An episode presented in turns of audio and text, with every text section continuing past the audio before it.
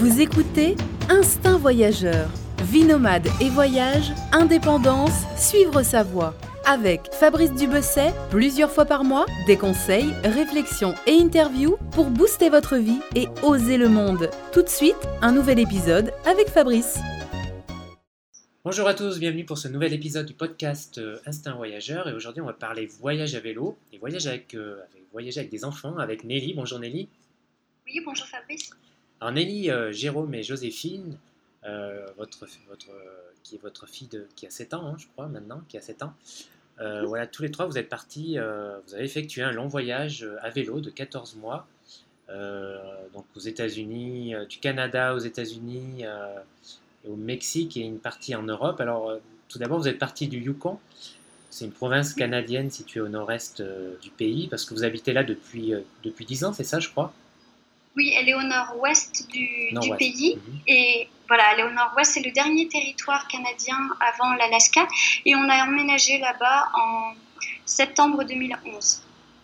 Très bien. Ah, le Yukon, c'est euh, euh, c'est une province qui, qui fait assez rêver. euh, Enfin, j'ai vu des, des- des photos, etc. C'est c'est des forêts, des rivières. C'est une terre aussi où il y avait, où il y avait pas mal de chasseurs d'or à l'époque. Oui, oui, oui, c'est la terre euh, d'origine de, de la ruée vers l'or. Voilà, donc il doit y avoir, pas, ville il doit y avoir de pas mal de villages fantômes, euh, des choses comme ça, non? Exactement. ah, ça, J'adore ce, j'adore ce, c'est les villages, toutes les villes, les villages fantômes. Là, j'adore ce genre d'endroit. Ça doit vraiment être sympa. euh, Oui, ouais, c'est assez féerique. Et puis, il y a une ambiance quand même particulière qu'on retrouve uniquement là-haut, et pas, pas forcément ailleurs. hein. Mhm. Alors, raconte-moi un peu le, le voyage, votre trajet d'abord. Pourquoi donc vous êtes parti du Yukon pour l'Alaska et ensuite vous avez viré euh, plein sud. Voilà, raconte-nous un peu pourquoi ces destinations, enfin pourquoi ce trajet et bah, le trajet en lui-même. Euh, mais il se trouve que lorsqu'on habitait à Whitehorse, on a, on a hébergé beaucoup de voyageurs à vélo qui faisaient la grande traversée Anchorage, euh, donc en Alaska, jusqu'à Ushuaia, en Mhm. Patagonie argentine. Mhm. Et le fait de les avoir hébergés, d'avoir discuté voyage avec eux, ça, ça a fait germer dans, nos- dans notre esprit l'idée de, de faire un voyage, euh, pas forcément similaire, mais d'aller nous aussi, de nous rendre nous aussi en vélo dans le sud. Pas forcément d'aller en Patagonie parce que c'est loin, mais notre idée était d'aller au moins jusqu'en Amérique centrale. Donc on a, on a eu cette idée de voyage euh, après avoir rencontré ces, ces voyageurs à vélo. Euh, on a préparé le voyage pendant deux ans et le 17 juillet 2015, on est parti de chez nous, donc de Whitehorse en vélo. Et on est allé en, en Alaska, donc euh, c'est dans la ville de Skagway, la petite ville de Skagway qui est la ville la plus proche de Whitehorse, en passant par la White Pass, qui est Mhm. le col mythique justement que les chercheurs d'or prenaient d'accord. euh, pour aller, pour se rendre à Dawson. C'était des chercheurs d'or qui venaient de- des États-Unis pour la majorité. Donc ça nous a pris trois jours depuis euh, Whitehorse pour rejoindre euh, cette petite ville de Skagway. Et à Skagway, on a pris un ferry pour se rendre dans différentes communautés de- du sud de l'Alaska, des communautés qui sont accessibles uniquement par, euh, par bateau ou par avion. Mhm. Donc on s'est rendu euh, pendant une semaine dans l'ancienne capitale russe de l'Alaska qui s'appelle Sitka. Euh, et ensuite on a repris un ferry, on est descendu dans une autre ville un peu plus au sud qui s'appelle Ketchikan. Et de Ketchikan on a pris à nouveau un ferry pour rejoindre la côte, euh, la côte de l'État de Washington. On s'est retrouvé dans la petite ville de Bellingham qui est la première ville à 20 km au sud de Vancouver, qui est vraiment Voilà. à la frontière entre le Et là vous avez, Canada et là, et vous les avez États-Unis. euh, votre voyage aux États-Unis. Alors avant de continuer, euh, pourquoi euh, Qu'est-ce qui vous est passé par la tête Pourquoi euh, vous avez quitté euh, votre province pour vous lancer dans, cette aventure avec, euh, bah, votre fille? Qu'est-ce qui a été le déclencheur? Est-ce que c'était un, projet qui a mûri depuis longtemps Il, bah, il se trouve que c'est pas notre premier voyage à vélo. Donc Hmm. on n'était pas novices quand on a quand on est partis tous les trois avec nos vélos. Le premier grand voyage que nous avions fait avec Jérôme euh, en 2007-2008 était l'Amérique du Sud. On était partis d'Ushuaia justement et on était remonté au Pérou en dix mois. Et euh, ce voyage nous avait vraiment ouvert une Ah oui, en effet, vous avez, vous avez déjà, euh, des, vous avez déjà des kilomètres on avait voilà, des kilomètres au compteur, on va dire. Donc ça nous avait ouvert une porte sur euh, vraiment la joie de voyager à vélo, cette sensation de liberté.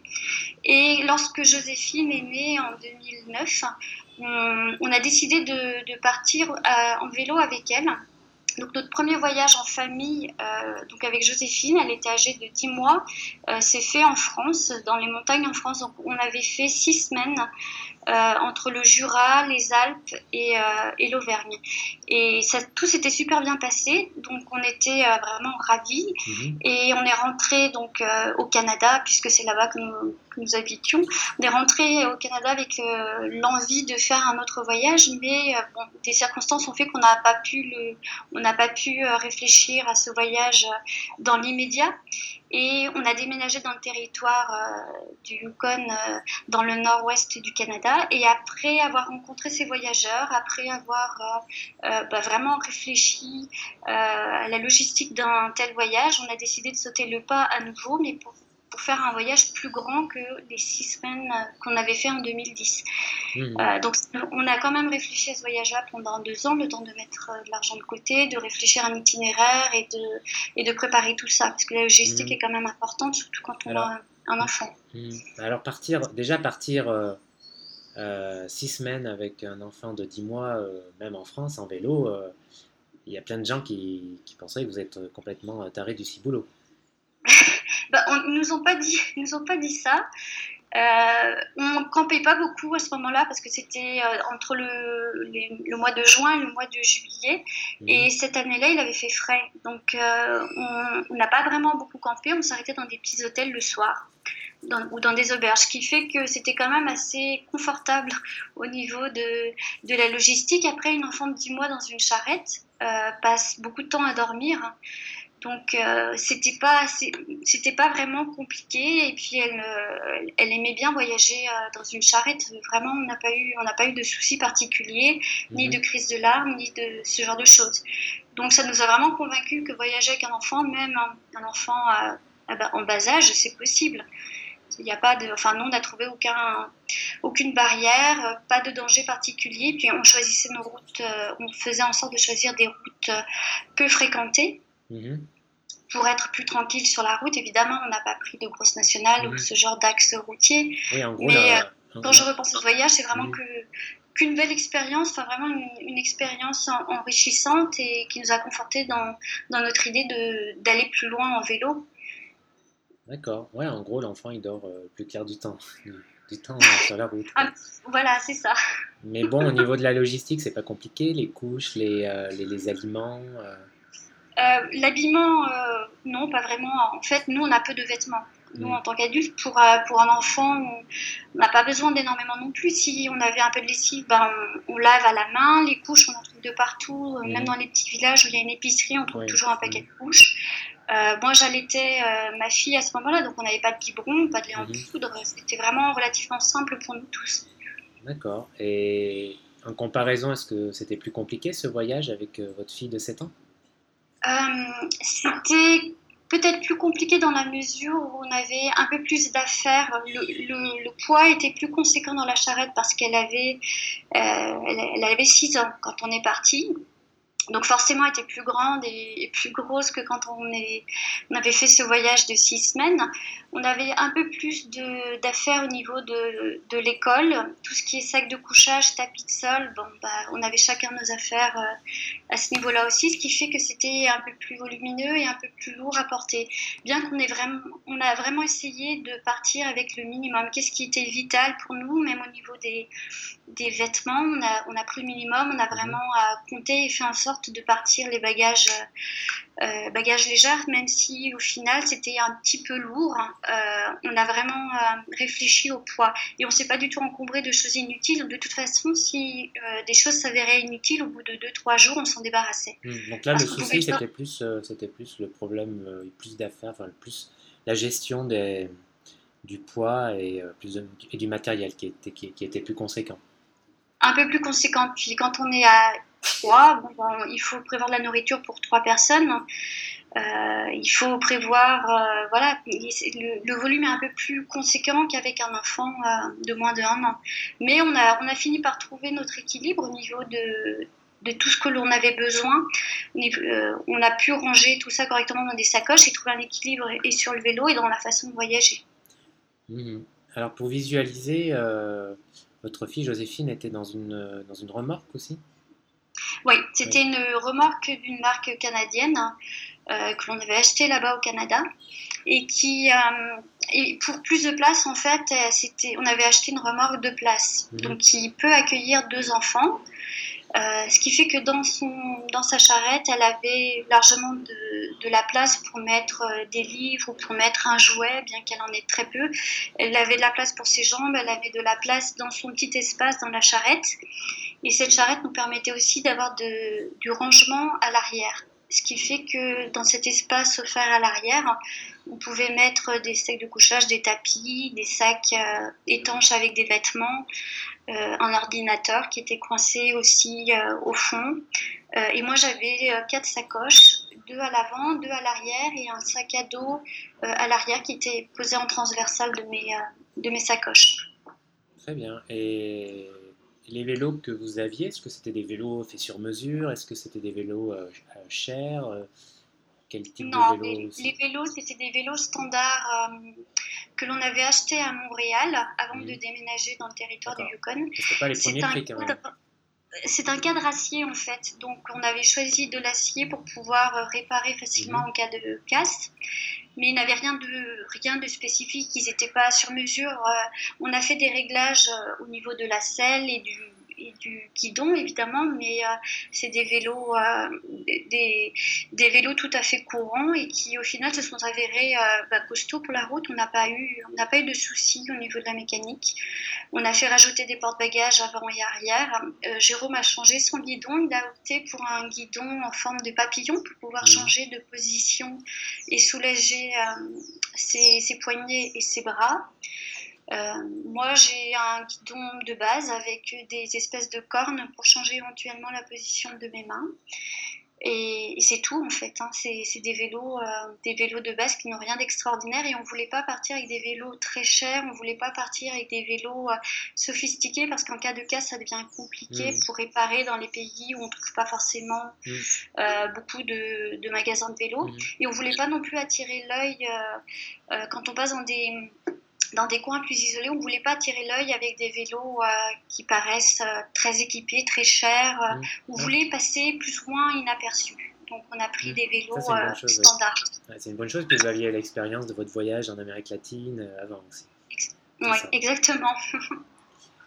Et une autre question là qui me vient tout de suite à l'esprit, c'est bah, votre budget. Vous aviez planifié un budget donc pour ces 14 mois. Oui. Alors, est-ce que combien ça vous a coûté finalement ce voyage? Euh, Alors, je n'ai pas vraiment de chiffres spécifiques à donner. Il faut dire qu'on avait économisé pendant, on avait économisé pendant un, an et demi. On était parti, euh, bon bien sûr il a fallu prévoir pour trois personnes, on était parti pour du, je pense quelque chose comme 20 euh, à 30 dollars par jour en tout. Et on misait vraiment sur l'hospitalité des gens et sur le fait euh, que l'on pouvait camper. On a emmené bien évidemment une tente avec des tapis, des sacs de couchage. Euh, on, pensait, enfin vraiment, on a essayé de diminuer notre budget logement en campant le plus possible et en se faisant héberger par euh, des personnes. Euh, pour ça, on a utilisé, on a beaucoup utilisé un site d'accueil et d'hébergement pour les personnes qui voyagent à vélo qui s'appelle Warm Shower. Mhm qui est un, c'est un site qui ressemble au Couchsurfing, mais qui est réservé aux voyageurs à vélo. Et par l'intermédiaire de ce site, on prenait contact avec les personnes qui habitaient dans les villes qui se trouvaient sur notre route et on leur demandait si elles étaient disponibles ou pas pour nous recevoir. Et par l'intermédiaire de ce site, donc, on a rencontré des gens, euh, des gens qui nous ont accueillis pour une nuit, pour deux nuits, voire pour une semaine. Euh, c'était absolument fantastique de pouvoir partager finalement leur quotidien, parce que c'est aussi pour ça qu'on est parti en vélo, pour mmh. rencontrer des gens. Bah, avec tout ça, le, budget a dû être faible, n'a pas dû être très élevé. Non, le budget n'a pas été très élevé. Le plus gros, la plus grosse part de nos dépenses, c'était surtout aux États-Unis parce qu'on faisait attention à, la qualité de, de, la nourriture et on s'arrêtait, en fait, on s'arrêtait vraiment dans des boutiques qui proposaient des alternatives locales ou, des produits biologiques. Et mmh. c'était relativement cher. Donc à chaque fois qu'on faisait euh, une épicerie, on s'en sortait pour 100 ou 150 dollars pour une semaine à trois. Tandis qu'au Mexique, on mangeait pour trois fois rien et c'était délicieux. Donc on a vraiment vu la différence de budget au niveau de la nourriture parce que c'était important pour nous de bien manger entre le Mexique et les États-Unis. Mmh. Justement, revenons au voyage là et aux États-Unis. Tu m'avais dit par mail qu'aux États-Unis, tu avais trouvé, vous aviez trouvé les, conducteurs assez agressifs envers les, oui. les, les, vélos, les cyclistes. Oui, alors pas de partout. En Alaska, on n'a pas, on a eu aucune agressivité, on a toujours été très bien accueillis, très bien reçus sur la route notamment, et on a commencé à avoir un peu euh, d'agressivité, enfin en tout cas ça devait être de la surprise de la part des conducteurs et de l'incompréhension de voir des cyclistes, parce que euh, bon, on a emprunté des, des, des, axes routiers qui étaient quand même assez empruntés au début. Euh, dans l'état de l'Oregon, on a commencé à sentir un petit peu de, tension. Et euh, ça nous a vraiment surpris de devoir, euh, bah, de devoir se pousser au maximum de la route parce que les gens euh, ne savent pas comment réagir quand ils voient un véhicule, enfin un, vélo je veux dire, ou alors étaient surpris et pas forcément contents de partager la route avec nous et nous le faisaient savoir en, en nous dépassant et en nous frôlant assez régulièrement finalement. Donc ça c'était sur la route principale, la route 101 qui est euh, sur la côte euh, ouest des États-Unis et qui descend du nord au sud. Et face à cette agressivité un peu euh, soudaine qui était franchement désagréable pour nous, on a décidé de rentrer un peu dans les terres et d'aller à la campagne pour pour voir ce qu'il en était. Et à la campagne, c'était pas forcément mieux parce que les gens il y a très peu de gens qui font du vélo. On a discuté avec certaines personnes donc, du pays, des personnes qui euh, ont décidé d'arrêter de faire du vélo parce qu'ils se sentaient carrément en danger sur la route. Euh, les gens sont tout simplement pas habitués à avoir des, avoir des vélos, des gens qui font du VTT ou du cyclotourisme, et ils savent pas vraiment comment réagir. Et, donc c'était un peu difficile pour nous, que ce soit sur la côte ou à la mmh. campagne on n'a pas trouvé, euh, on n'a pas, on pas eu beaucoup de plaisir à faire du vélo. C'était, euh, on était tendu, vraiment ah tendu euh, sur nos montures et on n'a pas trouvé la sérénité d'esprit qui normalement nous habite quand on fait du vélo en Amérique du Sud, par exemple, ou même en France.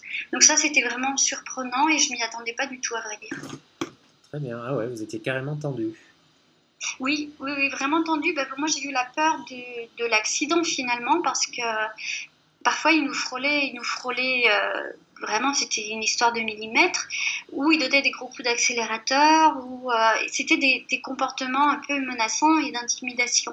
Et ah. comme on n'était pas du tout, euh, ben, on n'est pas chez nous forcément, on est les États-Unis, c'est la première fois qu'on faisait du vélo dans le sud des États-Unis, on savait pas trop comment réagir en tant qu'étranger à vélo, on se demandait si c'était, on, on, était encore en sécurité finalement sur la route, donc on, on évitait, on faisait pas de vélo la nuit, bien évidemment, et puis on faisait en sorte de choisir des routes euh, peu empruntées, euh, des routes où il y avait des touristes qui voyageaient en caravane en camping-car pour euh, se couler un peu dans le, dans, le moule et dans les routes qu'empruntent les touristes habituellement parce que on se disait, bon, finalement, s'il y, a des, y a des touristes qui se déplacent en camping-car, ils seront peut-être plus habitués aux voyageurs à vélo parce qu'on n'était pas les seuls, on en a rencontré quelques-uns quand même.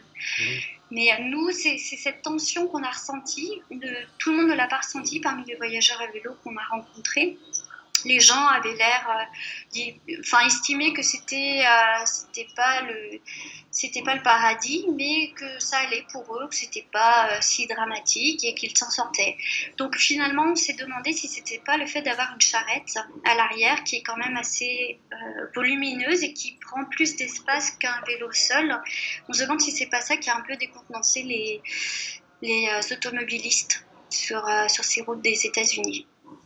Hmm, intéressant. En tout cas, euh, euh, tu me parlais de risque d'accident, mais euh, oui, finalement, tu, toi, tu as eu vraiment un accident, mais c'était pas aux États-Unis, ça s'est passé au Mexique, un accident. Donc, tu as été renversé, je crois, par, par une voiture dans une route de montagne, sur une route de montagne.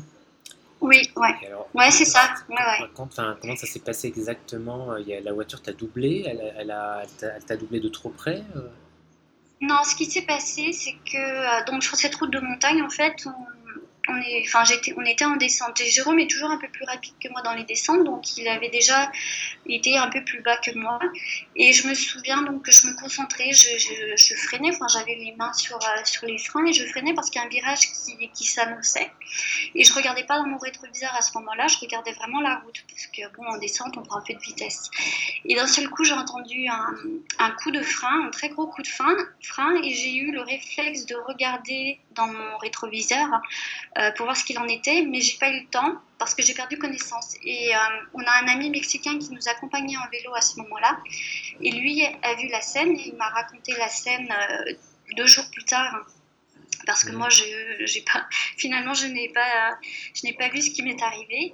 Donc, quand il y a eu ce coup de frein, j'ai perdu connaissance et la voiture donc a freiné mais trop tard, ce qui fait qu'elle a embouti l'arrière de mon vélo et je me suis retrouvée un peu sur le capot et projetée sur le côté, euh, sur le côté de la route.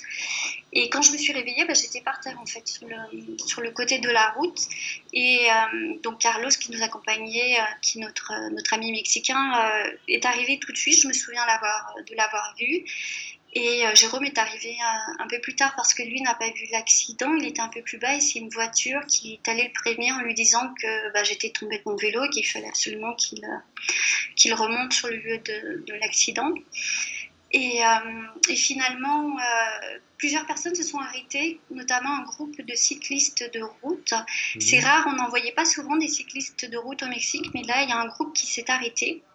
Et c'est eux qui ont prévenu les, les secours. Donc il y a une ambulance qui est arrivée euh, un peu plus tard et bon, je suis allée aux urgences, euh, j'ai eu des radios, rien n'était cassé, j'ai passé la nuit en observation au cas où et je suis ressortie le lendemain avec euh, bon, des bleus et puis un coup sur la tête parce que j'avais mal accroché mon casque et mon casque a disparu, enfin il s'est envolé pendant le vol plané que j'ai fait donc j'ai tapé, mhm. j'ai quand même tapé la tête par terre. Ah donc c'est pour ça qu'ils m'ont gardé en observation toute la nuit et je suis ressortie sortie le lendemain matin avec un, un œil au beurre noir, notamment.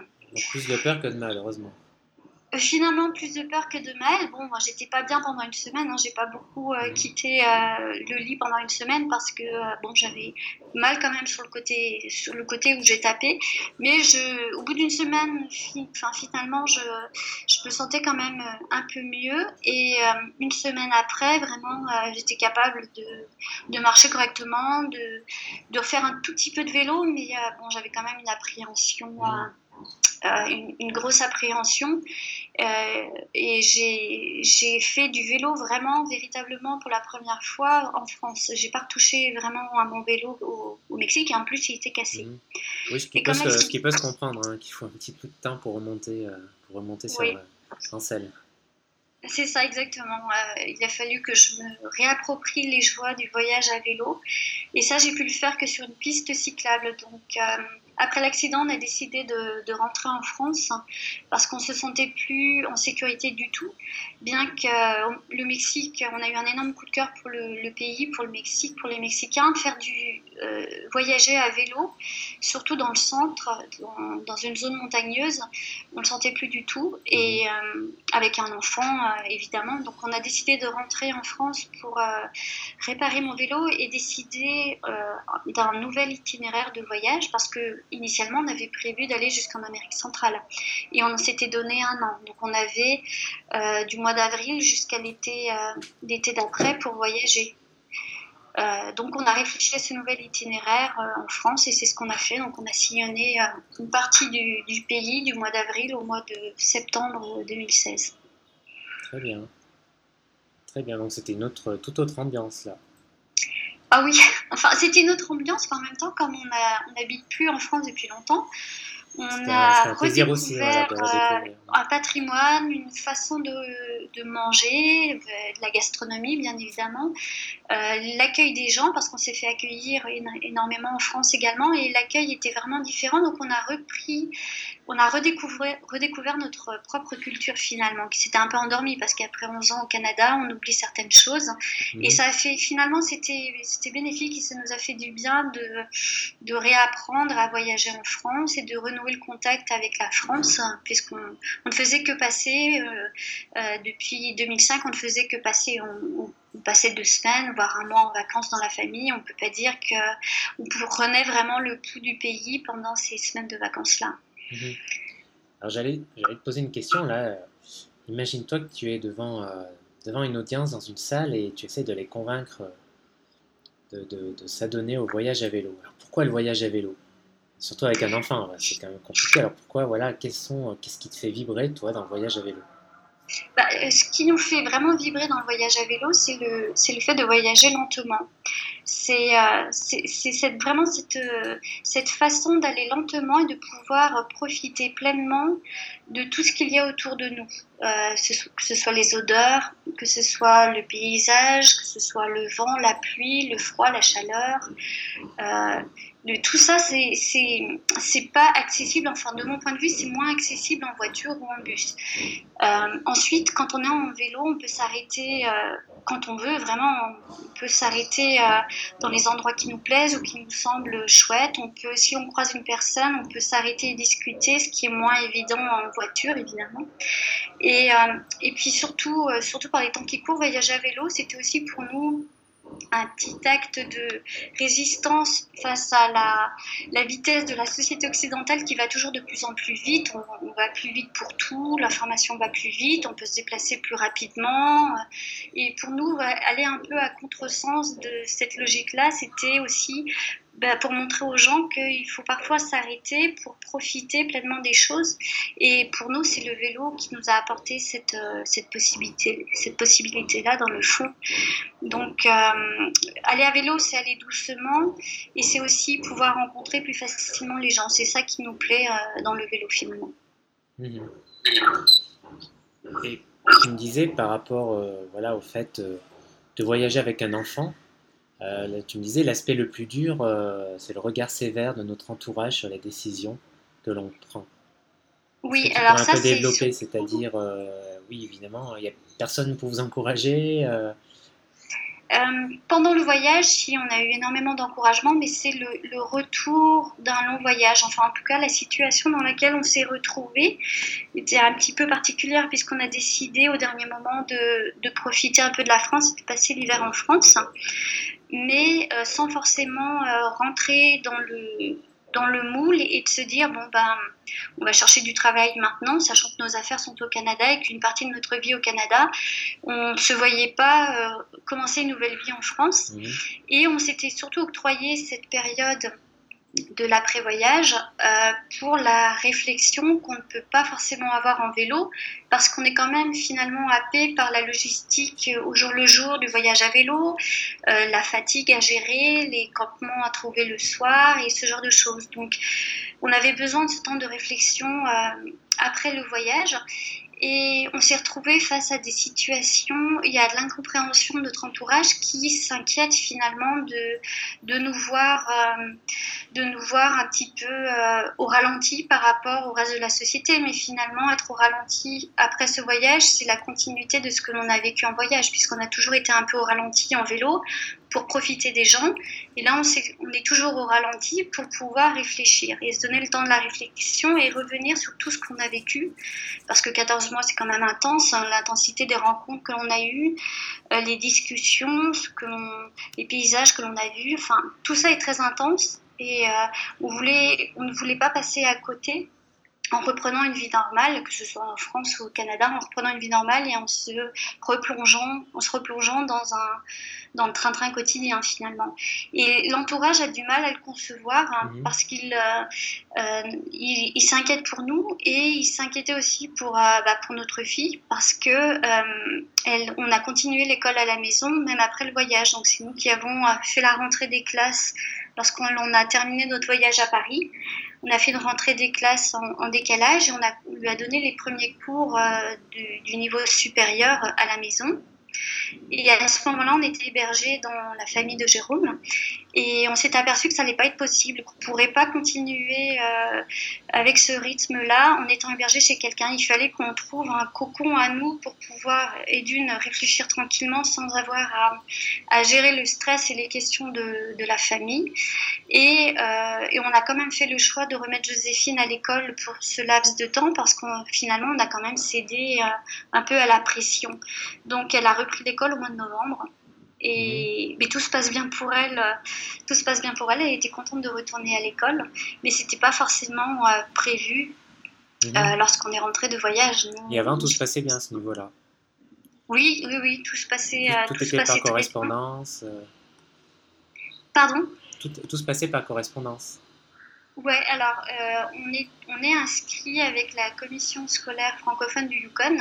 euh, pour lequel j'ai fait un programme de, de CP et de CE1. Ce programme, je l'ai envoyé, il a été validé par des professeurs de cette commission scolaire et on a des, des, petits examens à faire en ligne de temps en temps. Mais tout ce qui est le rythme quotidien des apprentissages, c'est nous qui le gérons et on n'a pas forcément de compte à rendre à ce niveau-là. On donne un programme sur euh, sur, sur trois mois, six mois. Et, après, le, rythme, c'est vraiment nous qui le, qui le gérons. Comme tout se passait très bien, nous, on est tout à fait confiants pour euh, le niveau supérieur, pour le CE1. Mais quand on a eu euh, voilà, cette pression un peu extérieure, ben, on, on s'est dit que finalement, ça pourrait être bien pour, pour elle d'aller dans, dans une école, une école publique pour voir à quoi ressemble une école en France, parce qu'elle n'est jamais allée à l'école en France, pour, euh, pour voir comment ça se passe et comparer l'école à vélo avec mhm. l'école euh, de la vie de tous les jours en secteur public en France. Mhm, d'accord. Donc tout c'est bien, voilà, finalement c'est pas si euh, compliqué et difficile que ça de, de faire l'école. Non, non, non, il faut juste être confiant, enfin avoir confiance en soi. Et de toute façon, quand un enfant voit que ses parents sont confiants dans l'avenir, ils sont heureux, quel que soit le, mode de vie ou même la façon de se déplacer en voyage, il n'y a pas de problème. Nous, on était très heureux tous les trois en voyage et, euh, et ça a posé aucun problème. Donc, vraiment, c'était vraiment une dynamique familiale et de groupe qui a fait qu'on a pu aller aussi loin en, en, vélo. Et on est confiant pour la suite finalement parce que ce voyage s'est quand même relativement bien passé et que c'était l'accident tout s'est super bien passé, donc on est confiant pour, euh, pour un autre voyage et puis on a des idées qui germent, qui germent maintenant. Donc euh, nous, on est confiant en nous, on a vraiment, c'est la confiance qui, qui, fait tout finalement. Quand tu as confiance en toi, tu es capable d'aller très loin. Ah oui, tout à fait, évidemment. Ouais. C'est euh, super important. mais maintenant, c'est quoi vos projets alors? Alors bah, là, je suis dans le, la phase d'écriture.